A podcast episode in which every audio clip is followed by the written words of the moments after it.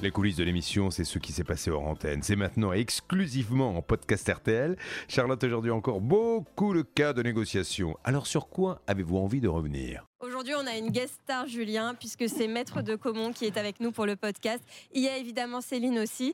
Bonjour maître. Bonjour Charlotte. Alors euh, Eric, tu sais que dans ce podcast, on se tutoie, on s'appelle par nos prénoms. Mhm. Est-ce que tu es prêt à, te, à jouer le jeu? Et, même plus si affinité. ah non, est-ce que, est que Eric, est-ce que tu sais ce qu'est un podcast? Non, je ne sais pas ce qu'est un podcast, je l'avoue. C'est pas tout à fait ma génération.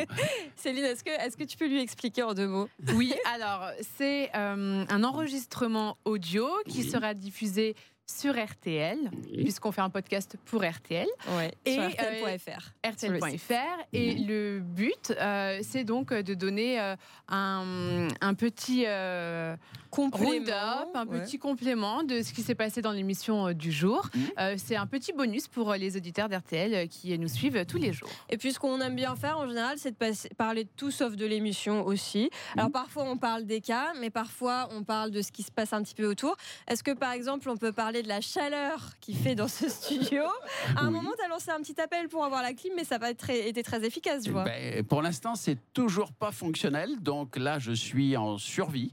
Euh, j'ai tenu les dernières euh, minutes euh, grâce à Céline qui, il faut bien le dire, habitué à traiter des vieillards Kakoshim, est venu m'apporter un verre d'eau glacé.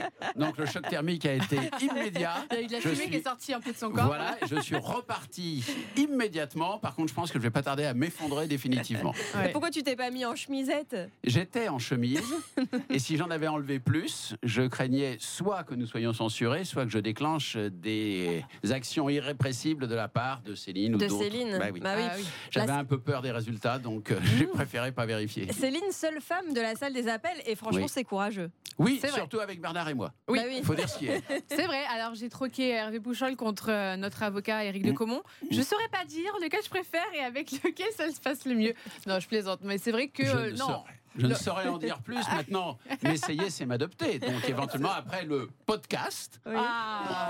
On pourrait éventuellement essayer d'aller conclure euh, ailleurs. Tout de suite, il faut que tu parles de sexe, toi. Non, c'est pas du sexe. Ah bon? Non, non. Non, là, c'est moi qui ai les Conclure la matinée par euh, un, pot sympathique et totalement platonique. c'est tout. Voilà. Toujours l'esprit mal tourné, Charlotte. Bah c'est comme à la télé. Hein. C'est moi qui ai l'esprit mal tourné. Oui, bah oui. Ah, bah, désolée, Charlotte, mais c'est vrai que force est de constater que Hervé, euh, Hervé, tu vois, je t'appelle Hervé oui, non, franchement. Force est de euh, constater que Eric et moi, on pensait à un restaurant. On est d'accord. Évidemment. Bien sûr. Alors, je ne sais pas si les auditeurs euh, de RTL auront euh, remarqué une différence de son ou les téléspectateurs de M6, puisque l'émission est télédiffusée, radio télédiffusée, auront marqué une différence. Il faut avoir l'œil. Mais Eric, tu n'as pas le même. Parce que pour le son, c'est plutôt l'oreille qu'il faut avoir. l'image. Ah, l'image, oui. Ah, parce qu'en plus, il y a une image, c'est filmé. ah oui, parce que je ne savais pas. ne le savais pas. Sinon, j'aurais amélioré mon nœud de cravate. tu le très bien, ton nœud de cravate. Donc, je ne sais pas si euh, les, téléspectateurs ont remarqué cette petite différence visuelle. Il faut vraiment avoir l'œil. Mais tu n'as pas le même micro que tout le monde à l'antenne. Parce que, eh oui, ah, toi-même, tu n'avais pas remarqué ah, peut-être. pas remarqué. parce que, précisons en fait que normalement, euh, les gens de la salle des appels euh, ou actionnent leur micro eux-mêmes, sinon c'est trop compliqué pour notre réalisateur Xavier Kassovic de gérer les micros de tout le monde.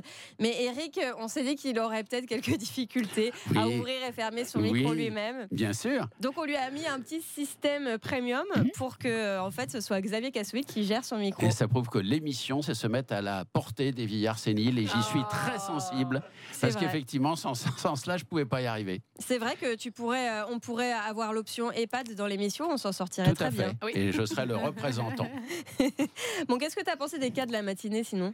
Bah, Les cas de la matinée, pour ce qui est des voitures, du moins en ce qui concerne ma, ma, maigre compétence, j'ai trouvé ça euh, plutôt sympathique et puis très formateur pour les auditeurs parce qu'on a donné, par la force des choses, euh, des bons conseils euh, que nos auditeurs, nos, nos invités n'avaient pas forcément tous respectés. C'est fréquent les histoires de voitures gagées vendues à des gens comme ça? Beaucoup plus qu'on ne le croit parce que comme je l'ai expliqué tout à l'heure, non seulement il y a le gage traditionnel que prend par exemple une banque euh, ou une euh, institution de crédit quand elle vous fait un crédit pour acheter la voiture, ce qui est parfaitement légitime, c'est ce qu'on connaît tous. D'ailleurs, pour ça qu'on appelle ça les certificats de non-gage ou de mmh, gage. Mmh, mmh. Mais depuis, il y a eu d'autres choses qui ont été mises en place, et c'est pour ça qu'on ne parle plus de certificats de non-gage, mais de certificats de non-inscription Pourquoi? Bah, Parce qu'il peut y avoir le trésor public, il peut y avoir des créanciers pour toute autre Ouais. chose que la voiture, et c'était ce qui se passait ce matin d'ailleurs.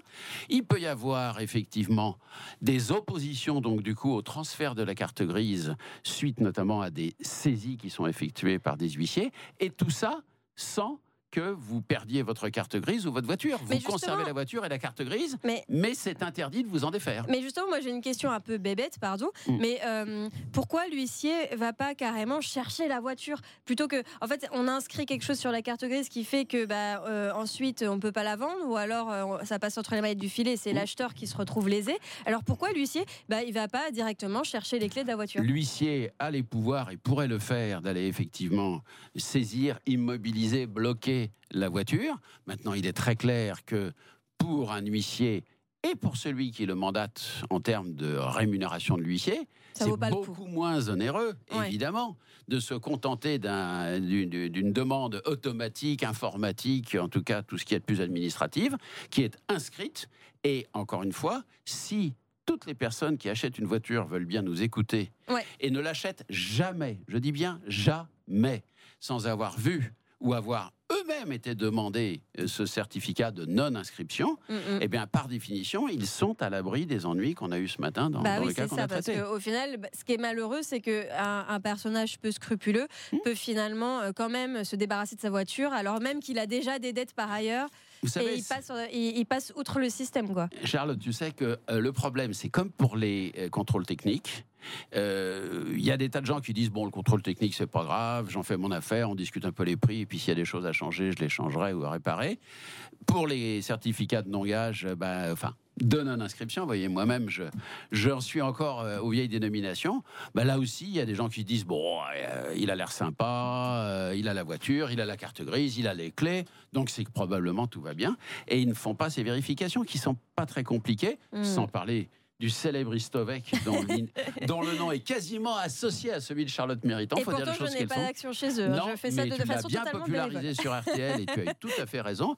C'est qu'aujourd'hui, on a des outils. Oui. Enfin, je veux dire, entre le, demander le contrôle technique avant Ouais. de conclure, demander le certificat de non-inscription avant de conclure et consulter Istovec avant de conclure, bah, ça peut éviter de venir nous voir. Merci. Eric pour tes conseils. Merci Céline.